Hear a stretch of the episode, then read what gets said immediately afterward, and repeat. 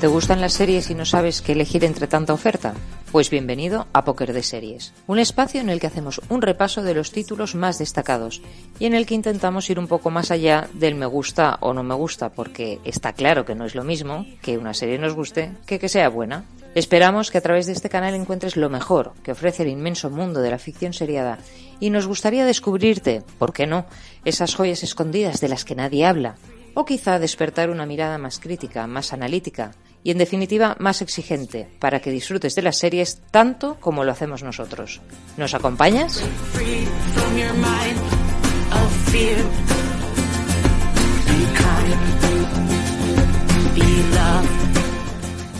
Bienvenidos al capítulo de miniseries. Patricia Llorens, ¿cómo estáis? Muy bien. A tope después de las últimas noticias de los Emmy, que parece ser que, que han sido unos Emmys muy políticos y muy raros. Pero con ganas de hablar de las, dice de las series. como si no hubiéramos comentado ya sobre eso. Tenemos un podcast solo sobre eso. Pero ha llegado el momento de acabar ya con la historia de los Emmys Sí, y hablar de ya. las miniseries. O sea, Sí, sí. ha- hablamos de las miniseries y acabamos con el tema de los Emmys, quería decir. Exacto. Eh, yo tenía una pregunta. Eh, ¿Vosotros sabéis por qué son cinco las miniseries que optan al Emmy y las otras categorías eran ocho? Pues eh, la verdad es que no, pero ha sucedido, por ejemplo, este año pasado, yo pensaba siempre que los Oscars eran, la- las nominaciones a los Oscars a Mejor Películas eran cuatro, como suele ser, o sea, los actores, por ejemplo, actrices suelen ser cuatro nominados, y en cambio este año pasado las películas eran ocho también, y no, no sé muy bien cuál es el criterio de, si es un criterio de calidad, si es un criterio que va cambiando con los años, pero no, no, desconozco cuál es la razón. Bueno, en cualquier caso, en este podcast solo tendremos cinco títulos que comentar. Eso está bien porque así lo hacemos cortito y no, y no aburrimos demasiado. No, la, la, gente que nos escucha en general lo que quiere es más, más. Que- que- Yo que- no estoy tan segura.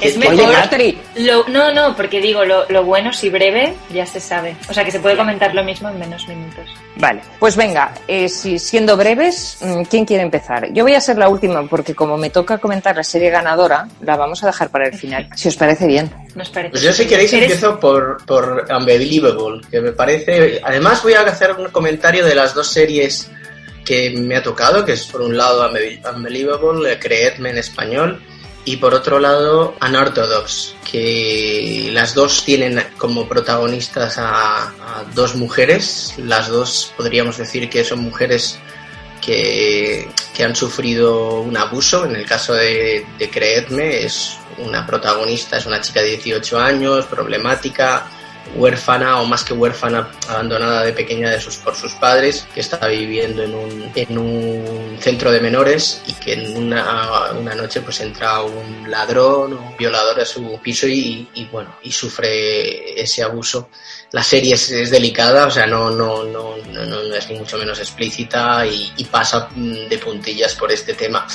Y siendo un tema tan duro, es un canto, es un, es un canto a la esperanza. Ella de repente eh, denuncia esto a la policía, pero con algunas contradicciones. Siempre ha sido una chica que le haya gustado llamar la atención y, eso hace que, la policía empiece a dudar de su versión. Son dos policías, dos hombres.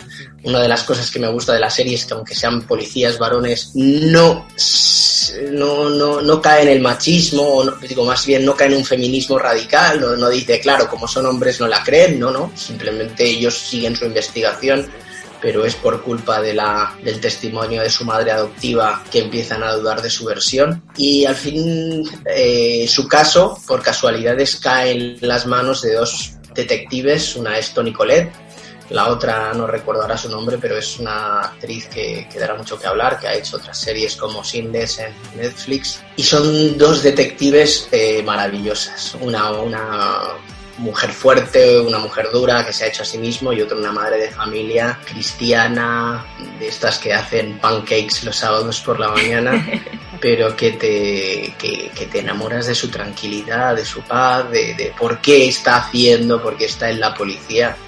Perdonad que cuente un pequeño, una pequeña anécdota que sucede. Está en el coche con, con la otra policía que siempre se mete un poco por, por querer en Dios. Dice, pero tú después de todo lo que ves, eh, las, los desastres que estás, estás viviendo a diario, cómo sigues creyendo en, Dios, ¿no? Y ella tiene una pequeña, un pequeño posit de una cita de, la Biblia, que es una cita de, creo que es del libro de Samuel, donde Samuel dice, si no tienes a nadie, envíame a mí. Y a partir de esa cita le, le, habla. ¿Cuántas veces he pensado que alguien tendría que arreglar estos problemas, que alguien tendría que enfrentarse a todo este desastre? Y al final te das cuenta que tengo que ser yo. O sea, al final te das cuenta que soy yo la que tengo que ponerme allí delante, sabiendo que muchas veces llegaré a casa destrozada, llorando. Pero si necesitas a alguien, eh, envíame a mí. Bueno, eh, no cuento más. Es una serie que yo entiendo es muy chulo, es muy chulo. De estas series que acabas y dices eh, vale la pena luchar por lo que uno cree. Es, también tiene un punto de, investigación, de policíaca, de acción que, os recomiendo. Y la otra es menos canto a la esperanza, más, eh, diríamos, a lo mejor menos dramática, aunque tiene un punto de drama. Es una chica que vive en una comunidad de Nueva York ultra ortodoxa y, y poco a poco va viendo como eh, la presión de las tradiciones va cargándola de tal manera que es incapaz de aguantar y acaba escapándose a, Alemania donde vive su madre que también es una que ha huido de esa, de esa presión de las tradiciones. Esta, esta segunda serie, la de un ortodoxo, ha sido polémica porque algunos han visto que, bueno, que no es muy imparcial, digamos, ¿no? Que trata a los judíos ultraortodoxos como tontos o excesivamente estúpidos, mientras que después la vida, diríamos, corriente, ella llega al conservatorio, un conservatorio de Berlín y de repente todo el mundo es súper friendly, todo el mundo le hace caso, la lleva a la playa, le enseñan a jugar a voleibol. O sea, muy real, ¿no? Claro, eso es, eso es un poco lo, que la serie tiene de malo, porque luego el papel de, la protagonista es, es maravilloso. Y cuando digo maravilloso no quiere decir que sea agradable, porque ves que es una tipa, es una chica débil, que, que le cuesta pues readaptarse a lo que es la vida ordinaria. ¿no? Dos series con protagonistas femeninas, una la de un ortodox hablando de tradiciones y la otra más policíaca, más divertida. Yo apostaba en los Emmy por Unbelievable porque creo que la actuación de las dos detectives es maravillosa, pero al final no ha podido ser. No ha podido ser, no han podido ser tantas cosas en estos Emmys, ¿no? No han podido ser, efectivamente. Oye, pero está eh, bien repartido, ¿eh? Porque hemos ganado una cada uno. que eso está guay. ¿Cómo? O sea que ahora pues que la de comedia la había comentado yo, la de drama Llorens y ahora te toca a ti. Aunque tú has sido la única que ha tenido la oportunidad de hablar de la serie sabiendo que ya era ganadora. Yo quería hacer una pregunta, Llorens, en Netflix, ¿no? Se pueden ver, creo. Netflix se pueden ver las dos, tanto un 2 como uh, Unbelievable. Eh, a veces a Netflix le acusamos de tener solo fast food y cosas eh, poco cocinadas, cosas para el gran público y, tengo que decir que Netflix tiene un punto que es que todas las series que, tratan de dramas eh, y no me quiero poner en plan feminista ahora sí pero es verdad que todas las te series conviene. como con, con personajes femeninos que han sufrido las cuidan mucho y, se nota que, hay un especial cuidado en, bueno en que suene a, verdad lo que están haciendo no por lo menos lo, lo, que yo he visto. Veo que no estás muy de acuerdo pero no bueno no no sé. Creo que tendríamos que analizar este comentario más a fondo. Sí pero no no no no, es el momento. Em, puede, ser que tengas razón eh no Tú eres la jefa y tú mandas, ya sabes. No. y ahora tienes una nueva favorita, con lo cual ya. Oh, yo no he dicho nada, ¿eh? Ahora, o sea que. Ahora lo va a sacar Ni tengo, ni tengo favoritismos. Creo que soy una jefa bastante imparcial, y poco y poco mandona. Patri, hablas tú. vale, yo no es broma, pero te toca. voy a por las mías. Pues yo he visto eh, Mrs. América y Pequeños Fuegos por todas partes. Y las dos son de una de ocho y la otra de nueve capítulos, las dos protagonistas mujeres, las dos un poco feministas y mm, las dos de capítulos de una hora, que ha sido lo que para mí las ha hecho un tanto largas. Entonces voy a empezar por Mrs. América, que está en HBO. Y es una serie que, bueno, eh, trata un poco de, esta vez me he preparado el año, fue en 1972, se aprobó la enmienda de igualdad de derechos en, en Estados Unidos, pero tenía que entrar en vigor en el 79 y a causa de un movimiento que llevaron a cabo varias mujeres no se llegó a ratificar. Entonces la serie lo que hace es explorar cuánto tuvo que ver este, esta revolución de estas mujeres en que no se llegase a, ratificar. Y la protagonista es Phyllis Schlafly, que era una ama de casa que bueno, vio que esta enmienda podía afectar negativamente al colectivo de las amas de casa y entonces inició un movimiento animando a todas las amas de casa a que se manifestasen en contra de esto porque la igualdad que proponían podía ir en, en menoscabo de su profesión. Entonces la serie es un poco, eh, bueno, son nueve capítulos, cada capítulo tiene el nombre de una mujer protagonista que está dividido entre las conservadoras y las progresistas. La verdad es que a mí como mujer me torra un poco el discurso feminista porque es, es muy cierto que en ese momento podía tener más sentido, pero, pero bueno, es, es muy actual lo que, o sea, está muy, muy reciente lo que dicen. Bueno, yo lo vi muy poco práctico, muy más por el tema ideológico, pues trata mucho el tema del aborto, de ser iguales, pero en un sentido que, a mí me parece que no, no es muy útil. Y lo que me pareció más interesante es eh, la propuesta estética, porque se representa muy bien en la parte de las conservadoras, todo está en colores pastel, son imágenes como muy estáticas, todo muy formal, y luego las progresistas están representadas con colores neón, eh, bueno, ves ahí locales que sale el humo por todas partes, eh, muy, muy dinámicas, con música muy más movida. Y eso es como lo que más gracia me hizo, porque es verdad que está muy bien ambientada y el contexto sociopolítico está muy bien representado. Pero bueno, fuera de eso, ¿Qué tal, a mí. ¿qué tal Kate Blanchett? Lo hace bien. Súper bien, súper bien. Es, es, una protagonista fantástica. Es muy curioso porque sería un poco como la antiheroína para mucha gente.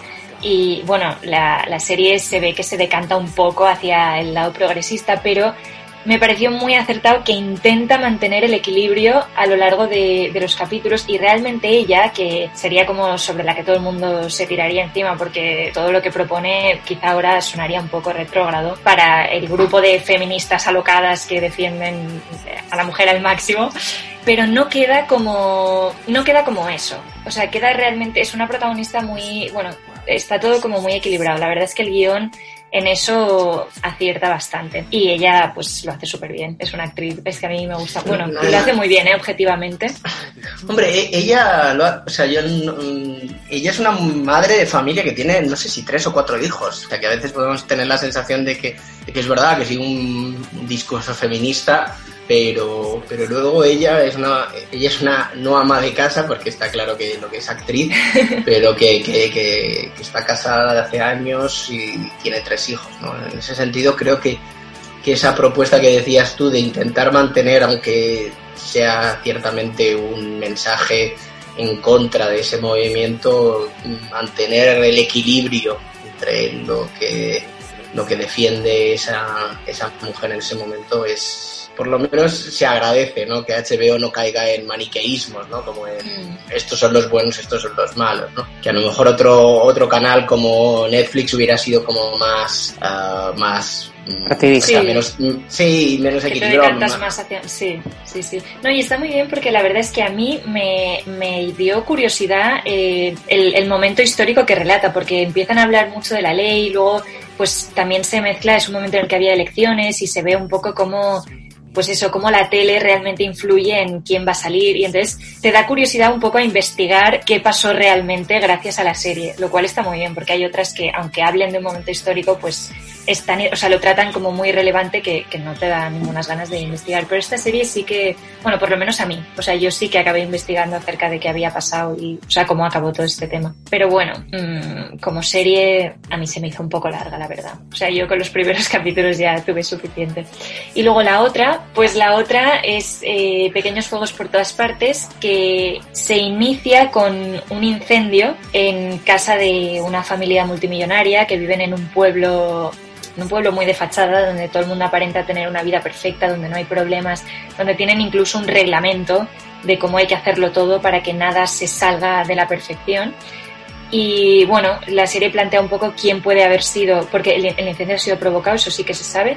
Entonces, eh, toda la serie son ocho capítulos intentando ver quién ha podido provocar ese incendio. Y bueno, inicia un poco con la llegada de una madre soltera a ese pueblo, que claro, la condición de madre soltera también destaca un poco en ese pueblo porque son todas familias pues aparentemente muy estructuradas, todo sigue un orden casi perfecto y un poco esta llegada de esta mujer lo pone todo patas arriba y lo que engancha a que sigas viendo la serie es esta especie de thriller en torno a qué ha pasado, porque luego empieza a haber un montón de, misterio en torno a quién es esta mujer, cuáles son sus, mm, cuál es su pasado, porque empiezan a aparecer cosas un tanto extrañas que a la gente le llama la atención pero la serie está muy cargada de discurso social que hay un punto en el que se hace un poco pesado porque ya es como muy de propaganda, o sea, hay diálogos que van a, a tope a, defender pues cualquier cosa, o sea que no lo, como que no lo camuflan dentro de la trama, sino que parece un paréntesis en plan, bueno, ahora vamos a hablar del racismo, te suelto aquí unas cuantas frases y luego seguimos con el misterio. Entonces eso se hace un poco, o sea, se nota. Y bueno, habla, hay, pues detrás de esa aparente perfección hay muchísimas infidelidades, se habla también del aborto, de la homosexualidad, del racismo y, y todo muy, como muy de anuncio. Pero bueno, el misterio es verdad que engancha. Como serie de misterio tampoco es muy llamativa, o sea, para ver un misterio pues hay otras muchas series.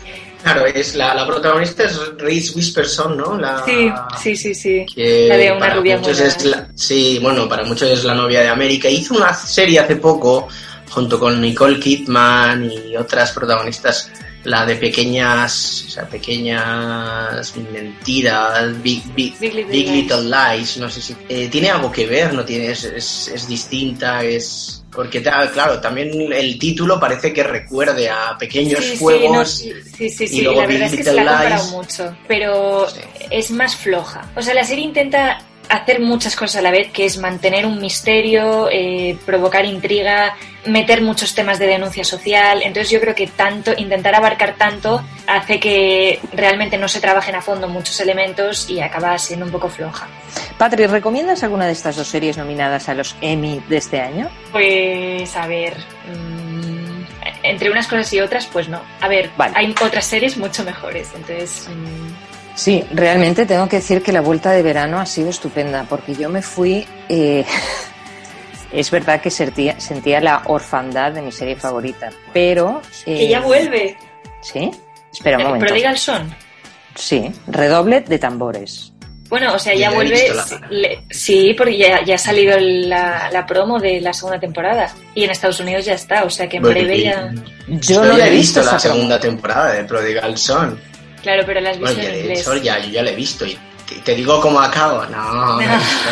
No la he visto, Madre mía, te vas fuera del podcast, ¿cómo hagas eso? Mira, yo la casa. Te voy a decir que uno de, las, de los errores que, que, estás cometiendo en tu vida es no ver Prodigal Son. Pero dejando esto de lado, lo que quería decir es que la vuelta de verano ha sido estupenda porque de repente he empezado a ver varias series que me están gustando mucho. Entonces, sí, qué suerte. Mm, sí. Entonces, no voy a ver las, las tuyas. Ya está. Muy bien, me parece óptimo. Vale. Bueno, pues a mí me toca la ganadora, que es Watchmen, que de 26 nominaciones se llevó 11 galardones. Entre ellos eh, a la mejor actriz, al mejor actor de reparto y al mejor guion. Es una serie de nueve capítulos de 60 minutos y como sabéis es una serie de Damon Lindelof, que es un tipo, es el encargado de, esta serie de Leftovers y también eh, de Perdidos. Y parece ser que mm, estas dos series no, no, se las reconocieron nunca en los Emmy. Y con esta última se ha resarcido de todo lo que no le habían dado antes. Entonces, eh, de hecho, eh, parece ser que ha tenido tanta tan buena acogida que le han propuesto hacer la segunda temporada. Pero él ha dicho que no, porque se presentó a la categoría de miniserie o serie limitada, que quiere decir que haces una temporada y se acabó. Entonces le parecía como feo que de repente le hubiesen reconocido todo ese trabajo y decidiera hacer una segunda temporada. Entonces ha dicho que si la cadena quiere hacer una segunda temporada, que, que le ha encantado de la vida, pero que él no va a estar. Que de hecho le haría ilusión ver como otros eh, cogen este producto y lo hacen.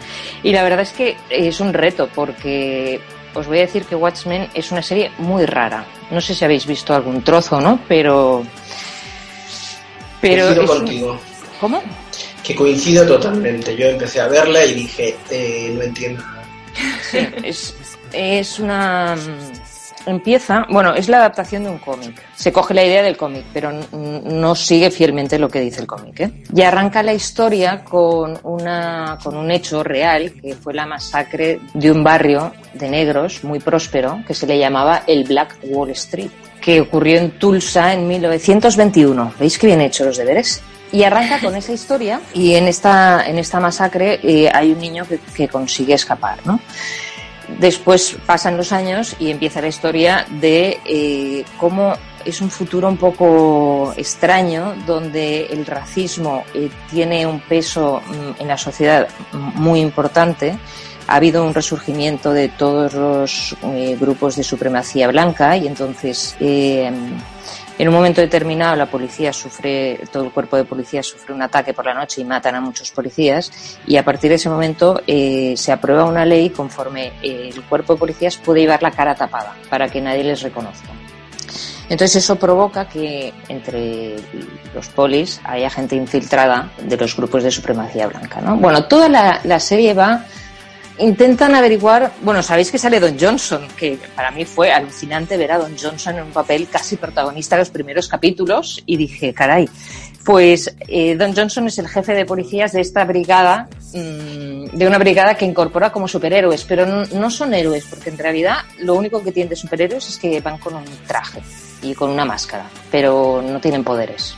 Sí que es verdad que hay uno, se habla de uno que vive en otro planeta, y la cuestión es que Don Johnson aparece muerto. Y todo... tendrás, que explicarle, tendrás que explicarle a Patricia quién es Don Johnson, porque yo eh, soy era gran seguidor de eh, Miami Vice, pero creo que Patricia no, no sabe quién es Don Johnson. Corrupción en Miami. Es una serie de los años 80 de dos policías y Don Johnson era como el Ted Johnson de lo más. Es recurrente no, mucho, mucho, mucho mejor que Ted Danson. O sea, fue el ídolo de, muchas adolescentes en ese momento. Efectivamente. Que ha, hecho algunos papeles últimamente en esta película, la de Puñales por la espalda, que, también, donde, ah. también aparece. Ah, sí que hace de, del marido de, una de las hijas de, de, Jamie Lee Curtis, hace de, esposo de Jamie Lee Curtis. Perdona que te he cortado. No, no, no, nada. Eh, esto, pues que nos, nos, nos, duró poco la alegría porque, mm, decir, Ted Danson. Don Johnson se muere. Bueno, sí, aparece ahorcado. Entonces no se sabe si ha sido un asesinato, si ha sido un suicidio, si, no se sabe, ¿no? Y la protagonista, que es Ángela, que es negra y oculta su identidad con una especie de vestido de, de superheroína y se hace llamar Sister Knight, así como muy, como, como muy oscuro, eh, se mete a, intentar averiguar si ha sido, pues eso, si ha sido un asesinato o si ha sido un suicidio. Y entonces eh, investigando encuentra que, que Don Johnson tenía escondido en un armario un traje del Ku sus capuchas y tal. Bueno, entonces ahí se desata. Y luego hay una cosa muy rara que a lo mejor se, se entiende si uno ve la serie entera. Yo no he sido capaz de verla entera y, no, no, me llama, no me ha llamado tanto la atención como para aguantar capítulos de una hora. Eh, está el papel de Jeremy Irons, que es un millonario excéntrico, pero muy excéntrico, que hace unas cosas como muy raras y te lo intercalan allí. Realmente no sé para qué supongo que eso, pues que tendrá una finalidad al final de la historia. Pero yo no he llegado al final. ¿eh? Y cosas buenas que tengo que decir es que tiene escenas muy bonitas, tiene unas transiciones espectaculares, está muy bien hecha, la interpretación está es impecable, bueno, todo está muy bien, excepto que el guion yo no, no, no, no bueno, a mí no me cogió. Y no tengo nada más que decir, que, que vive los Emmy y estos premios tan raros que han dado. Sí, sí, porque ha sido rara esta edición. Hmm. Bueno, aparte de, los, como decía, que es Jimmy Fallon, no, no el otro, el Jimmy, el que el presentador, el que condujo la bala, dijo bienvenidos a los pandemis, ¿no? sí. los Emmys de la pandemia. Sí, sí, no, pero independientemente de la coyuntura, eh, los, los resultados también, ah, bueno, han sido sorprendentes. Sí, ha sido sorprendente. Yo, para mí, lo de Sid Creed ha sido sorprendente. Sí, sí, sí. es una serie, el otro día también escuchaba un podcast eh, de Estados Unidos comentando y, coincidían un poco con nosotros, ¿no? Que, que, venían a decir que, claro, una serie que tiene seis temporadas, que empezó con una serie flojita, que de repente ninguna... Y acaba floja, ¿eh? También. Bueno, ya te, lo diré, pero de, los cinco años anteriores el Shit no había tenido ni una sola nominación a los Emmy. Y es en la mm. sexta temporada que tiene como 15 nominaciones y no sé si se lleva a nueve o una pasada, ¿no? Y decían que había sido una cosa rara. Y luego, eh, lo de Watchmen, yo tengo ganas de, verla, ya simplemente por curiosidad, pero ya digo, es, es como si a veces vencieran las series oscuras, ¿no? Porque tanto mm, sí. Session serie muy shakespeariana, muy dura, porque al final es el como una familia se destroza a sí misma. El Watchman es una sociedad, eh, apocalíptica. Muy dura, sí, muy, muy con mucho odio, ¿sabes? Es, mucho odio. Sí, de unos a otros y al final dices, creo que no es necesario ver esto porque porque sí, da, da, un poco de miedo. O sea, es una serie que, que, lo piensas bien y dices, pues no es tan descabellada la idea, ¿sabes? Y eso, pues da miedo. Y te da, y te da un poco, porque al final Sid Creed también es una, no deja de ser una crítica a, una sociedad, a unos ricos que se van, que tiene su punto de parodia, ¿no? Pero, pero se echa de menos eh, alguna serie de donde la esperanza y bueno, lo que decías tú el otro día, Patricia, parece que sí, sí, que se salva un poco de esa esperanza, de ese de ese movimiento esperanza, mientras que los que las que yo he comentado hoy, tanto Unbelievable como la de un ortodox, los dos, las dos tienen un punto de, esperanza, ¿no? Que, bueno, que es un soplo de aire fresco en, en el momento es que estamos viviendo ahora mismo. Pues nada, Muy bien. el año que viene que nos depara. Todo un año de, de ver series, de series de póker. Sí, por lo menos si las que vemos llega alguna a. Ya, ya, ojalá. Porque al final creo que no habíamos comentado ninguna de estas. Sí, The Good Place. The Good Place, ah, habíamos comentado. Y luego otra, otra tuya, Ah, Stranger Things. Stranger Things, sí. Sí, Stranger Things también la habíamos comentado y, creo que Bueno, y yo porque no me dio tiempo, pero hubiera comentado de Mandalorian, que por cierto se llevó en los premios creativos siete premios, que también estoy, no sé, me hace cierta ilusión porque era una serie que se lo merecía. Sí, sí, porque hemos hablado de tres categorías, pero en verdad... Claro, hemos hablado de las grandes, pero que la noche anterior hubo los 100 premios creativos que se dieron... Claro, que hubiera sido imposible, no, no haríamos otra cosa que comentar los semi y ya tenemos que ganas de comentar las series que nos gustan. Efectivamente. Muy bien, ya cerramos capítulo y ya muy bien, pues cerramos el capítulo y no sé si queréis anunciar la serie que querréis comentar la semana que viene o lo publicamos en Twitter y así. Yo quiero decir una cosa. Dejamos esto abierto. Antes de verano dejamos en el tintero una serie un especial que queríamos hacer que o lo hacemos o se va a pasar el momento y yo quiero comentar mi serie esa en un podcast. A ver, pero ¿qué, qué especial? El especial Movistar, que yo tengo que hablar de los romanos, por favor. Ah, y lo estamos aplazando, aplazando y de repente nadie se acordará de qué serie es. Entonces hay que retomar. Sí, sí, como no lo hagamos pronto porque además se acabó justo antes Se acabó, se acabó, exacto. Entonces, y, es una ah. serie comentable. Es una serie de póker. perfecto. Pues yo hablaré de del día de mañana, que, creo que en su día no ah, ya, tiene una serie que tiene dos años o casi dos años y medio. Es una serie que tampoco va a pasar a la historia, pero me parece interesante como adaptación de una novela y, siendo una serie española, pues eh, bueno, tengo ganas de, defender eso, las series y, el cine patrio. Muy bien, pues entonces eh, nos encontraremos con, con el especial Movistar la semana que viene. Muy bien. Genial. Pues muchas gracias por haberos eh, conectado en un momento raro, porque por, problemas técnicos no pudimos hacerlo todo seguido, pero ahora ya volveremos a la normalidad. Este podcast saldrá pronto. Gracias chicos, pasar buenas semanas. A vosotros. A ti. Nada, disfrutar. Hasta luego.